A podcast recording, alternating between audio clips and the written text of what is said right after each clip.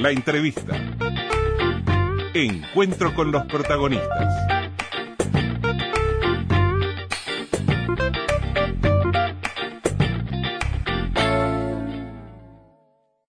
Después de toda una vida en el Poder Judicial, llegando a lo máximo que se puede aspirar en esa carrera, que es estar al frente de la Suprema Corte de Justicia, el doctor Jorge Chediak hoy asume otras responsabilidades. Fue invitado a participar, a dar una mano, como dijo él en el discurso el día que asumió, en la Secretaría Nacional de Lucha contra el Lavado de Activos y Financiamiento del Terrorismo y hoy está al frente, primeros días al frente de esta oficina. Bienvenido, Che Bienvenido, doctor. ¿Cómo anda? Muy bien, gracias y como siempre un gusto estar con ustedes. Bueno, eh, seguramente va a tener que dar las dos manos, no es una sola. Es una es una oficina delicada, ¿no? Y es muy y es muy importante. ¿Cuánto, ¿Cuánto de plus le da al funcionario que esté al frente de esa oficina haber tenido toda una trayectoria en el, en el sistema judicial como usted? Ah, yo creo que da, una preparación muy importante.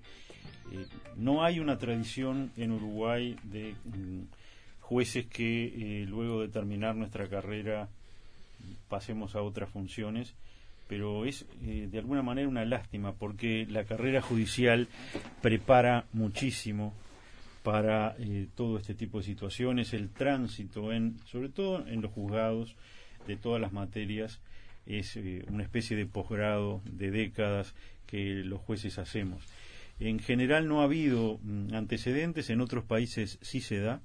Yo mm, tengo alguna eh, ex colega de eh, Cumbre Judicial Iberoamericana, la doctora Margarita Cabello Blanco, que fue presidente de la Suprema Corte de Justicia de Colombia, que inmediatamente que cesa en su cargo pasa a tener una cartera ministerial de seguridad en ese país. Pero bueno, aquí es, es más bien atípico, yo creo que es una pérdida de eh, experiencia adquirida muy importante que en general los jueces traemos. se destaca que hay legisladores con décadas de experiencia. Casi todos los jueces tenemos más de, cuando nos retiramos, tenemos más de 30 años de experiencia y, muchos tienen ganas de trabajar, eh, otros no, eh, por supuesto, eh, cada uno decide cómo pasa su, su tercera edad, de alguna manera, pero en mi caso fue recibí con mucha alegría la oportunidad de seguir trabajando. ¿Y le interesaba esta área, doctor? ¿Usted propuso? ¿Cómo fue? no, no, en ah. realidad cuando me hablaron, y, no hace mucho, en realidad hace bastante poco, de ocupar algún cargo en, la estructura del gobierno, dije yo estoy a disposición para lo que entiendan que, puedo ser útil. Eh, referente a lo que le preguntaba antes acerca de todo el bagaje que le da haber pasado toda su vida por el sistema judicial, hay un cambio de talante eh, en cuanto a la, a la figura elegida, ¿no? Hasta ahora veníamos generalmente con jerarcas con mucho conocimiento del mundo financiero. Exacto, y con otra eh, profesión, más, bien eh, perfil contador. Mm, claro. Mm, ya en eh, la constitución de, del personal de la oficina veo que esa génesis desde, en, realidad, un muy digno antecesor fallecido, que mm, su origen profesional estaba en la DGI, hay, hay un sesgo hacia eh, contadores de, la propia DGI. Yo, mm, en mi opinión, hay que balancear un poco más el, número de contadores con el número de abogados. Claro, porque son, son las dos vertientes. lo, ideal es que estén bien representadas, que sean fuertes los dos brazos, ¿no? Porque eh, en realidad lo, más eh, álgido que es el, sistema inspectivo, yo creo que funciona mejor cuando las inspecciones son realizadas por un contador y un abogado. Claro. Eh, hace algún tiempo, década y media, quizás un poquito más, Uruguay eh, preocupaba una cantidad de vulnerabilidades enormes que tenía desde el punto de vista financiero ante nuevos fenómenos ¿eh? y toda la sofisticación del delito económico con el lavado de activos y demás. Uruguay puso mucho el ojo en ese tema en los últimos tiempos y logró incluso subir varios escalones en la consideración internacional, que no es poco en esta materia. Eh, ahora, hoy por hoy, las cuestiones eh, que, más, que más se discuten están vinculadas con aquello que algunos colectivos consideran exceso, exceso de regulación, exceso de cargas y demás. Eh, ¿Dónde ubica su, su rol más importante en este momento de, de esa secuencia de funcionamiento de la organización? Bueno, la organización, como usted señala con todo acierto, ha logrado, eh, en colaboración con la Oficina de Análisis Financiero del Banco Central del Uruguay y otras agencias que estamos todas mm, vinculadas con este tema, incluso los eh, juzgados penales especializados en crimen organizado de nuestro Poder Judicial, se ha logrado en la evaluación que mm, me señalan que culminó el año pasado que Uruguay, y yo creo que es razonable y se adecua perfectamente a la realidad del Uruguay, sea considerado un país de riesgo medio para todas estas actividades, no solo el lavado de activos y no solo el lavado de activos vinculado a delito antecedente narcotráfico, sino incluso financiamiento de terrorismo. Yo creo que no somos un país de alto riesgo, creo que no lo fuimos, pero sí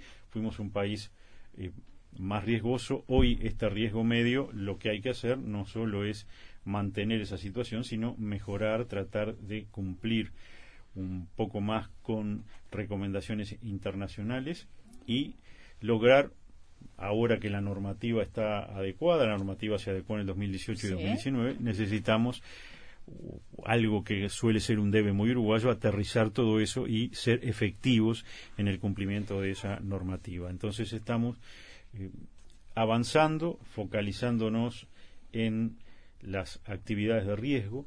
Es, curioso, pero hay actividades, uno cuando piensa en actividades de riesgo, en, general, eh, está muy focalizado, por ejemplo, en zonas francas o en, todo el sector de la construcción y venta de inmuebles. Pero curiosamente hay también zonas de riesgo, por ejemplo, en las organizaciones sin fines de lucro siendo que organizaciones sin fines de lucro son desde los partidos políticos, pasando por los clubes de fútbol y e incluso eh, algunas iglesias. Ahí va a poner énfasis. Vamos, ahí lo que tenemos es, eh, es nuestro, mm, nuestro grupo más nuevo de atención y donde el trabajo de, de la oficina de la Secretaría está más en debe, hay que empezar a trabajar con, eh, con más fuerza porque puede darse situaciones en donde haya situación de operaciones riesgosas en, en, ese ámbito de las ONG. A ver, eh, a nivel del de, Grupo de Acción Financiera Internacional y su grupo en Latinoamérica, Gafilat,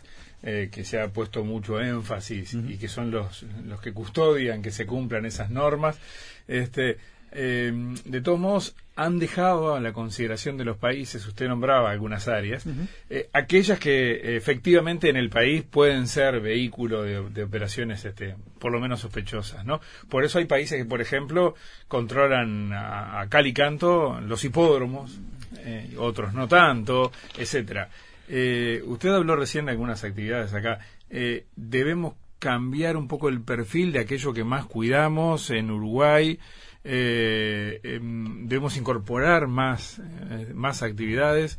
Eh, ¿Cuál es, eh, cuál es el, la clave ahí? Estábamos hablando de incorporar Incorporar más. Las clásicas son las clásicas. por ejemplo, casinos, zonas francas, hay que incluso seguir acentuando nuestra relación con zonas francas me dicen que podría ser mejorada, sobre todo en eh, acceso a, la información y a la calidad de la información que tenemos, siendo además eh, eh, en esta etapa donde ya hay una historia de la oficina, de la Secretaría detrás, siendo menester un poco de sintonía fina, cuando se califica de riesgosa para estas situaciones que tratamos de prevenir, la actividad de zona franca, eh, en realidad, y hay que empezar a, discriminar porque no todas las actividades, de repente allí hay empresas de software que no presentan riesgo ninguno, porque además no mueven capital de ningún tipo, y otras actividades sí. Allí hay que empezar a decir, bueno, pero y dentro de toda esa playa de, de empresas que funcionan en zona franca, cuáles son efectivamente las que presentan riesgo de, por ejemplo, lavado de activos. Por una razón muy sencilla, eh, no podemos controlar todo y no es necesario controlar todo. Y el tratar de abarcar todo, más allá de que todo sí debe estar registrado y debemos tener datos, pero el control efectivo hay que hacerlo en las zonas de riesgo efectivo, de riesgo alto, porque eh, es lo lógico, es la forma de impactar en estas situaciones y mm, demostrar efectividad, que es lo que nos está faltando. La, mm, igual hay, Uruguay tiene tiempo, eh, luego de esta evaluación del año pasado de, Gafilat, que es quienes, bueno, quienes nos, nos, supervisan internacionalmente de alguna manera, hay eh, algunos, algunas revisiones anuales, pero el próximo examen debería darse mm, como país dentro de cinco años. Así que bueno, hay, hay tiempo suficiente para. ¿Y hay metas que usted se fija para dentro de cinco años?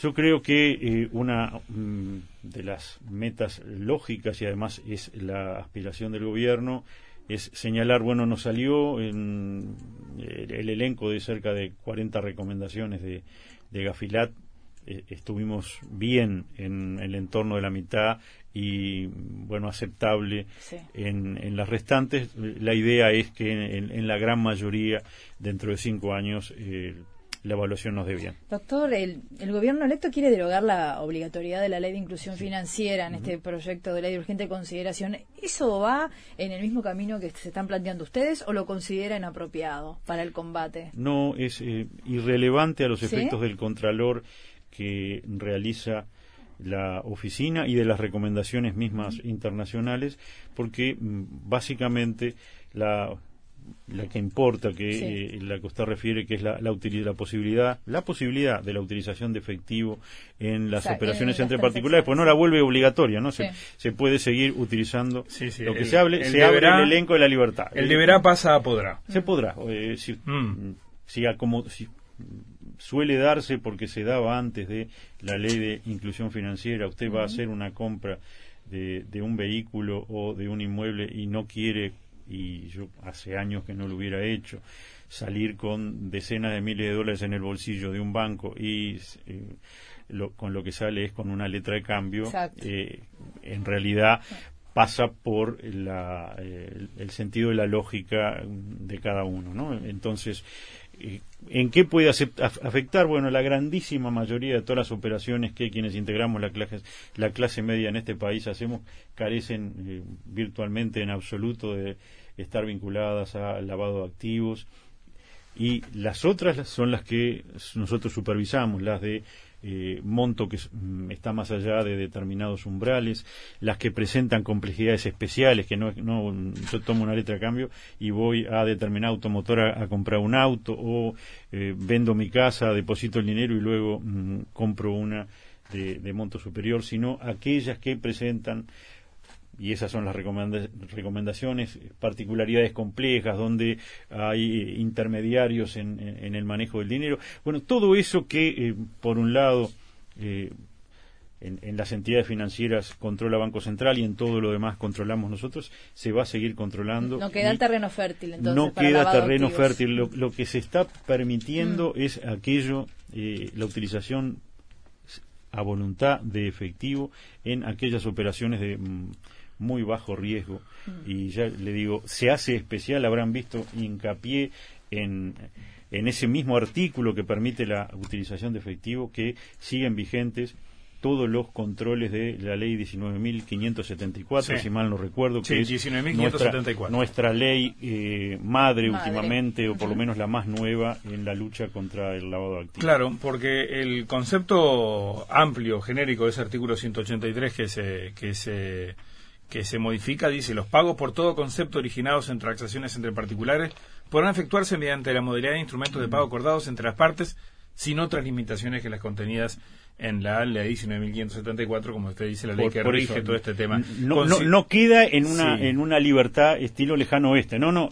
Todas las, las limitaciones, los controles, las obligaciones de los sujetos obligados profesionales que eh, deben tener la debida diligencia. que participen directa o indirectamente en una transacción. Mayoritariamente, mm, iba a empezar por abogados, pero no, eh, mayoritariamente escribanos, contadores y también abogados en determinadas, eh, en parte de su actividad profesional vinculada a eh, sociedades o, a inmuebles, rematadores, empresas inmobiliarias, bueno, todas esas obligaciones de debida diligencia siguen y está texto expreso y eso es lo que va a prevenir eh, que que haya algún cambio en, en, el riesgo por la utilización en algunos casos de efectivo. Eh, de todos modos, no sabemos si esta letra que estábamos recién citando textualmente del anteproyecto de ley de urgente consideración va a ser la que vaya al Parlamento. No, no, no, se puede hacer, no se puede hacer futurología. el Partido Colorado propuso la inclusión de, un, de una corrección allí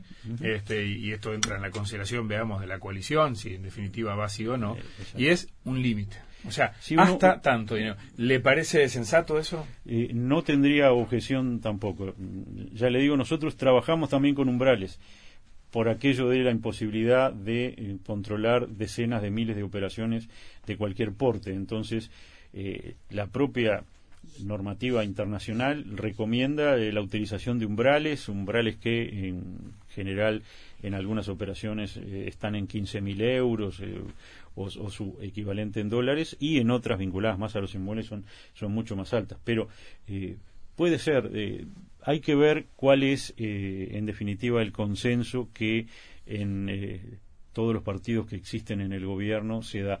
Por eso yo creo que desde el inicio dice, sabemos cómo ingresa o por lo menos tenemos una cierta certeza de la redacción de esta ley de urgente consideración extensísima. Yo admito que no he leído los cuatrocientos y pico artículos, solo los, los vinculados a la seguridad, ahora eh, estos vinculados al trabajo de la oficina y unos que me, interesaban muchísimo que lo hemos hablado aquí ya hace algunos años, ¿Está de acuerdo lo de la, constitucionalización de la ley de medios. Recuerdan que eh, además de los ocho artículos que la Suprema Corte de Justicia terminó terminamos eh, declarando inconstitucionales, yo eh, eh, en mis votos entendía con, mm.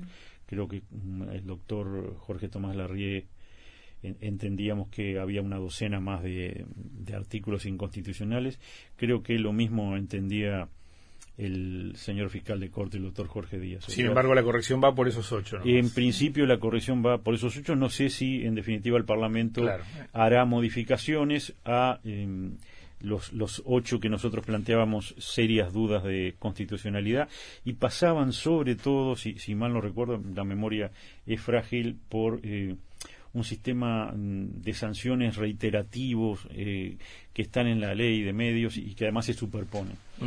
Eh, para cerrar lo anterior, lo que hablábamos recién acerca de las transacciones y aquella obligatoriedad que ahora queda en podrá en cuanto a los métodos de pago. Eh, la, la, figura caricaturizada un poco, pero que tiene algunos visos de real, del señor con el maletín en mano pasando por ningún control.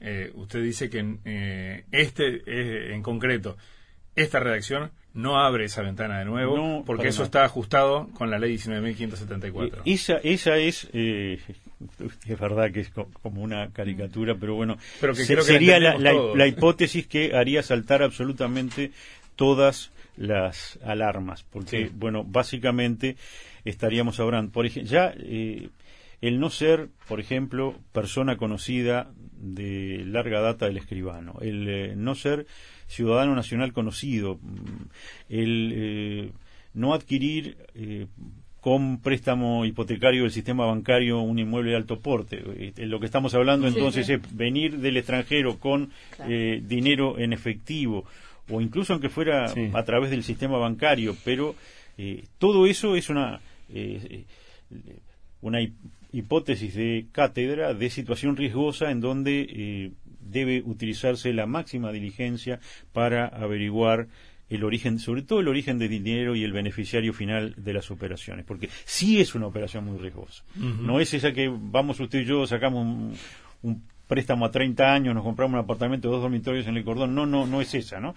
Bueno, eh, esa situación de em, cantidades importantes de dinero en efectivo de personas no afincadas en la República o que no, no tenemos un conocimiento acabado por otras vías, incluso por, por DGI, de eh, que es un empresario uruguayo que dueño de eh, tal emprendimiento que tiene, ya sabemos, además por sus, por sus impuestos, tales ingresos, bueno, es la imagen típica de operación riesgosa a cuyo respecto hay que tomar todos los recaudos para que el propio profesional eh, esté cubierto y por supuesto si entiende que eh, las explicaciones que se le dan no son suficientes, no solo no debe realizar la operación riesgosa, sino que debe informarla, ¿no? Debe informarla, en su caso, eh, al al Banco Central. Bien, el doctor Chediak, eh, espérenos un minuto. ya seguimos. Seguimos conversando con el doctor Jorge Chediak, eh, flamante eh, responsable de la Secretaría Nacional de Lucha contra el lavado de activos y financiamiento del terrorismo. Hablamos mucho más de lo primero que de lo segundo,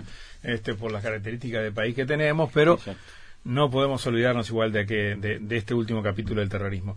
Volviendo por un momento a, a todas aquellas este, actividades lícitas, pero que pueden ser utilizadas como vehículo este, y con un delito asociado de, lavado de activos. Eh, hay colectivos, usted nombró escribanos, contadores, que se han quejado mucho por los controles, porque consideran que su negocio se ha restringido a partir de, por ejemplo, de tener que reportar determinadas situaciones, hacer preguntas incómodas a sus clientes. Eh, eso se ha defendido insistentemente hasta ahora por quienes le han antecedido a usted en el cargo, por considerar que es absolutamente necesario, aunque sea incómodo, pero que hay que hacerlo. ¿Cuál es su opinión? Yo entiendo a los colegas, mm, lo decíamos porque también eh, los abogados eh, estamos sometidos en parte de nuestra actividad a esto. Además, es obvio que se ha canalizado y así está previsto incluso en las recomendaciones internacionales eh, el, el, descontento de cada sector de profesionales a través de sus gremios representativos es absolutamente eh, en, el estadio actual de mm, control y de tecnología que tenemos, no se puede sustituir esa, ese accionar de los profesionales directamente involucrados en el contralor de estas operaciones. No hay un plan B. Entonces, reconociendo, y se los voy a reconocer personalmente, empezamos creo que esta misma semana las reuniones con eh, los gremios, creo que esta semana son eh, escribanos y abogados y, luego seguiremos con todos los sectores, terminando con, los casinos y, las zonas francas. Eh, reconocerles que sí, que toda esta normativa les ha impuesto deberes adicionales sin ningún retorno compensatorio. porque Realmente no hay, eh, no, no, se gana por ningún lado. Dice, bueno, mm, puede ser que un escribano gane tranquilidad de espíritu de que no está incurriendo en, en ningún tipo de maniobra, pero a los efectos de su actividad profesional les hemos complicado a los sectores y a los profesionales su actividad sin ninguna contraprestación eh, notoria eh, que podía de repente instrumentarse. Vamos a escucharlos a todos, que es lo de estilo que ha hecho la, oficina siempre, y trataremos de mantener el mayor diálogo posible. Pero en principio considera que está bien como está establecido ahora. volvamos siempre es posible la sintonía fina. Si hay mm. algún planteo, y seguramente lo vaya a ver porque los que tienen más claro eh, los problemas específicos son quienes lo sufren. Por eso eh, dando vuelta y volviendo a hablar de algo que a mí me gusta mucho, cuando se, proyectaban desde sectores ajenos algunas modificaciones al Poder Judicial, nosotros decíamos, pero miren que los que mejor sabemos qué modificaciones podemos necesitar o cuáles no somos eh, los integrantes del Poder Judicial porque nosotros las sufrimos. Bueno, vamos a escuchar a todos los gremios, a todas las asociaciones profesionales y trataremos en lo posible no solo de estar abiertos al diálogo, sino que si hay alguna mejora que se pueda incorporar, que mm, permita que, el, que se funcione en forma más aceitada, ustedes saben que ese es mi perfil, lo trataremos de hacer. Porque muchas veces la polémica incluso está centrada, no solo que legítimamente cada uno defiende obviamente su, su actividad y el escribano entiende que el vínculo con el cliente se debilita a partir de toda la información que tiene que pedir, es lógico que reclame también es lógico que la estructura oficial entienda que hay que hay que respetar lo que ya está. Pero por otro lado hay un tercer jugador, que es en definitiva, hablamos de, de Gafi, por ejemplo, de Gafilat, eh, las instituciones internacionales que eh, marcan línea. Y hay quienes entienden que se nos exige mucho desde afuera, que acompañamos mucho lo que nos dicen desde afuera, que no son tan duros con todos los países y que a nosotros, los de esta región, de esta parte del mundo, más débiles, nos ponen una cantidad de controles, le hacemos demasiado caso y le creamos problemas al negocio local. Eh, ¿Es tan así? ¿Hay que, hay que manejar esas tensiones, es cierto?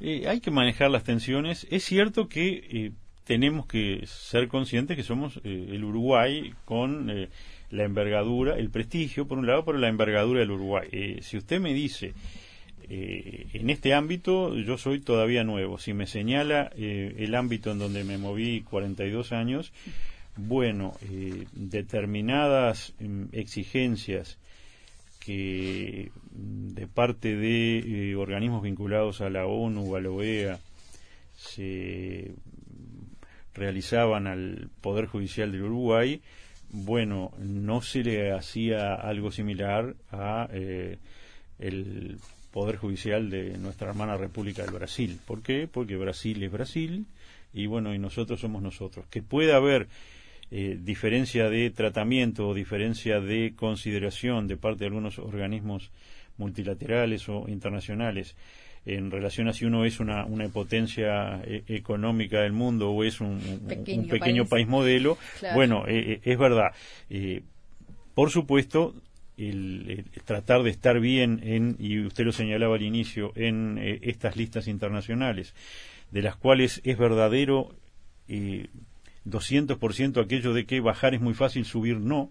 Entonces, bueno, cuando, cuando uno desciende, luego revertir no es, no es tocar un botón, sino que hay que tener un, largo trabajo para recuperar mm, situaciones, pero bueno, ello tampoco eh, lleva o conlleva que haya que hacer eh, a pie juntillas todo aquello que se nos recomienda, sobre todo porque, con todo respeto, gran parte de las recomendaciones eh, son estándar, eh, es decir, no son a medida, sino que eh, se hacen iguales a todos los países y nuestra realidad en muchas situaciones no es la misma de otros países. Usted también lo decía, nos, nos centramos mucho en lavado de activos y no tanto en financiamiento de terrorismo, bueno, básicamente porque también en la realidad uruguaya, gracias a Dios y por ahora, no tenemos eh, detectado situaciones de financiamiento de terrorismo. Hay otro colectivo que no mencionamos, que son los funcionarios públicos, eh, que también, en definitiva, eh, están inmersos en esta, en esta, realidad y pueden ser, estar tan involucrados como cualquier, cualquier ser humano. En esa área específica, ¿necesitamos algún cambio, algún control más? Por ejemplo, desde la Junta de Transparencia y Ética Pública, muchas veces se han recomendado mayores controles, ahora se está con todo el, el tema viático, pero en otro sentido de transparentar más y eso. Visto desde el punto de vista del lavado de activos y teniendo en cuenta el riesgo que puede haber también por ese canal, ¿debemos eh, incorporar algo más para el funcionario público? Yo creo que eh, parte del camino está en la consagración del delito, como, como tantos otros países, de enriquecimiento ilícito. Probablemente se pueda ampliar, pero eso, mm, sobre todo la rama legislativa y la Junta de Transparencia y Ética Pública son quienes tienen la última palabra, se pueda ampliar el elenco de aquellas declaraciones juradas que son públicas.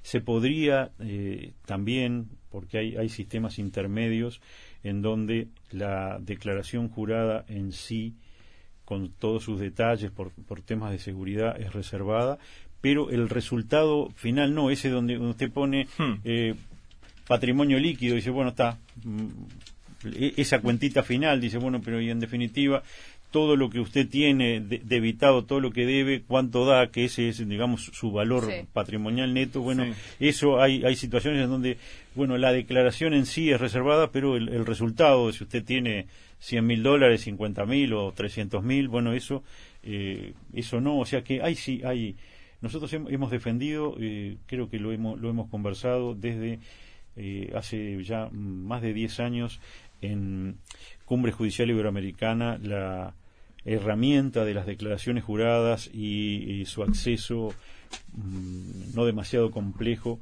para eh, como mecanismo de eh, acotamiento de el mal uso mm, de los puestos públicos para, para enriquecimiento propio, de lo, que es el mantenimiento de eh, la integridad de las estructuras mm, gubernamentales. ¿Y los partidos políticos?